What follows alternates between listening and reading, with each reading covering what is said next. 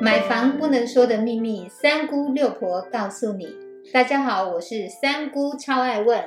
我是六婆蒋光光。六婆，我现在好多朋友都想要买房子，哎，你有没有什么建议啊？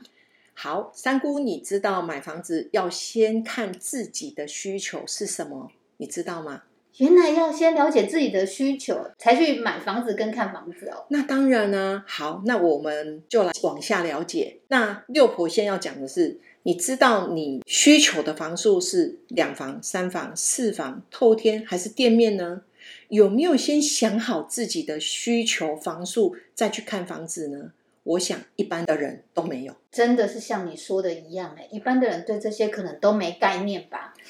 好，当你知道你的房数需求之后，那你知道自己可以买得起的平数跟房子的总价落在哪里吗？既然你是第一次看房子，应该也没有这样子的一个概念，因为你一定没有试算过自己的自备款的金额，反推回去可以买多大的房子。我想这个是一般人都没有的概念。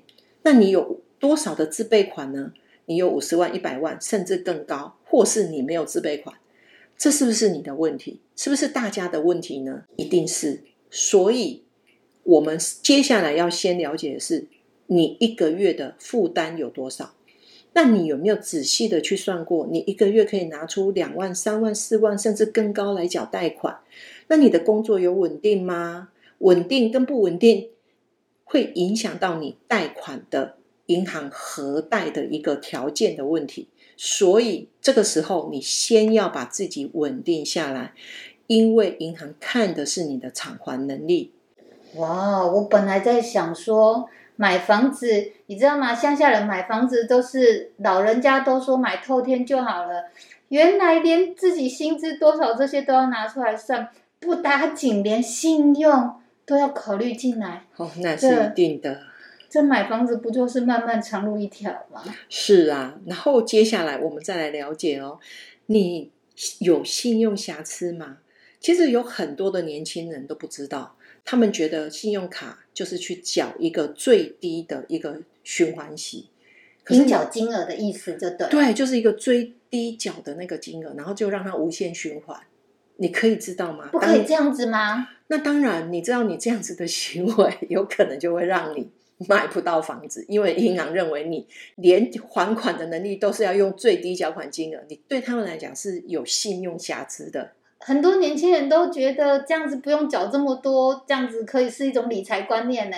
是啊，可是当你延迟缴纳或者是用动用最低循环息的时候，你知道你在银行来讲几乎是零分不可贷款的一个对象。所以你们要不要先把你自己的信用状况先把它理清之后？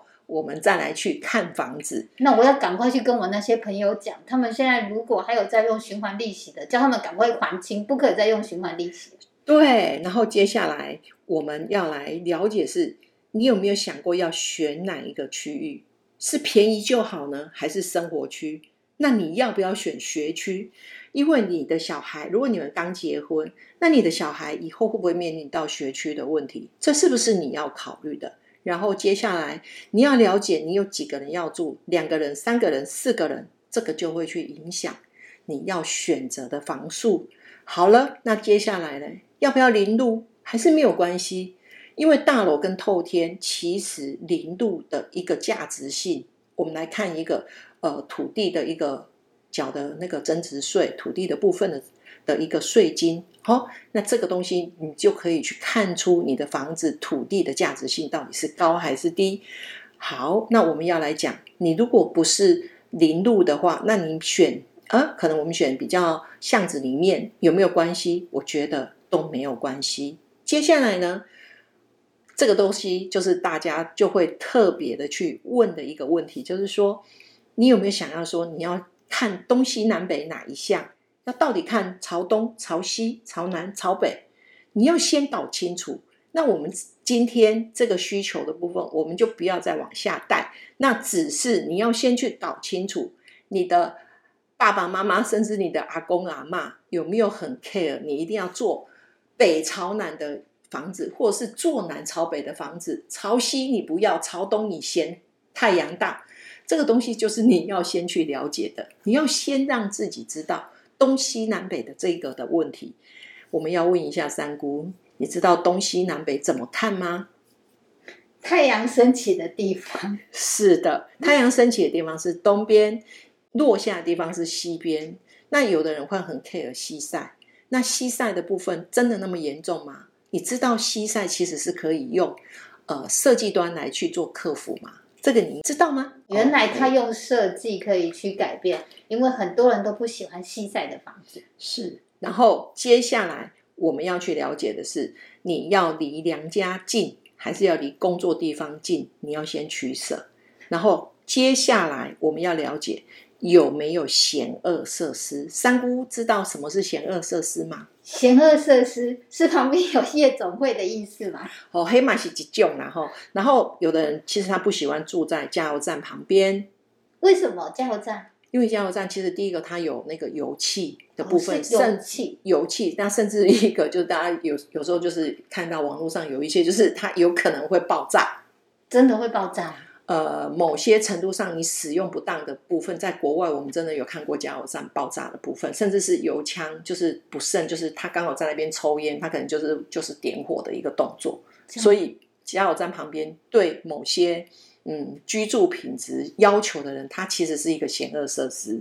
那再来就是一个电塔或者是变电所。其实我觉得电塔是就是一个你社区里面那个小变电，就是变电呃那个是一个变电箱。变电箱，我觉得那个都还好，因为那个就是几户在用而已。可是我觉得变电所的这件事情是你真的要去考虑的，就是说它旁边就是一个很大的一个变电所。那影响到底是什么？影响到底是什么？其实我们这样讲，其实我们呃生活中里面有很多的辐射是其实是测得出来，包括我们的微波炉，其实它是有有所谓的那个电辐射出来。那变电所的辐射，它可能是它的 N 倍。我觉得这个部分是大家比较担心的地方。那当然，大家就会传说哈，它是会致癌，就这样。所有的这些险恶设施，除了就是。一定是对你的人体或是你的居住品质有影出入有影响，它才叫做险恶设施。好，那接下来我们讲到最后一个需求的部分，你必须要先了解的部分，就是说，你知道代收款吗？那你知道代收款里面包括什么项目吗？好，那我就简单讲，就是契税、规费、代书费、银行设定的费用、开付、开判会，有很多的地震、火险的部分。好，所以这个部分是一定要去了解的。好，代收款的部分其实有包括代书契税、税金，就是所谓的印花税，然后还有所谓的呃我们的呃什么大楼的话，它可能就还有一个预收管理费，然后还有一些就是我们要讲的一些房，就是预收的一些费用，那这个都是我们的代收款。那大概你要知道的部分就是。我刚刚提的那一些，如果你准备都懂了，你比如说你也把自己的房子需求啦、你的房数啊、总价、啊月负担，你都算得非常的清楚，那你也知道你要选择哪一个区域，你也知道你要呃你也还得起、买得起，那我就要恭喜你，那个你可以买房子了。然后三姑，你准备好了吗？那个六婆跟你讲，听你这么讲之后啊。我现在才发现，很多人都是欧北北，根本就是想买房子，然后就到处看，好像在挑商品一样，然后看喜欢就买，根本就没有想过他自己是不是能够负担得起，或者是他买的这个房子到底适不适合他居住哦。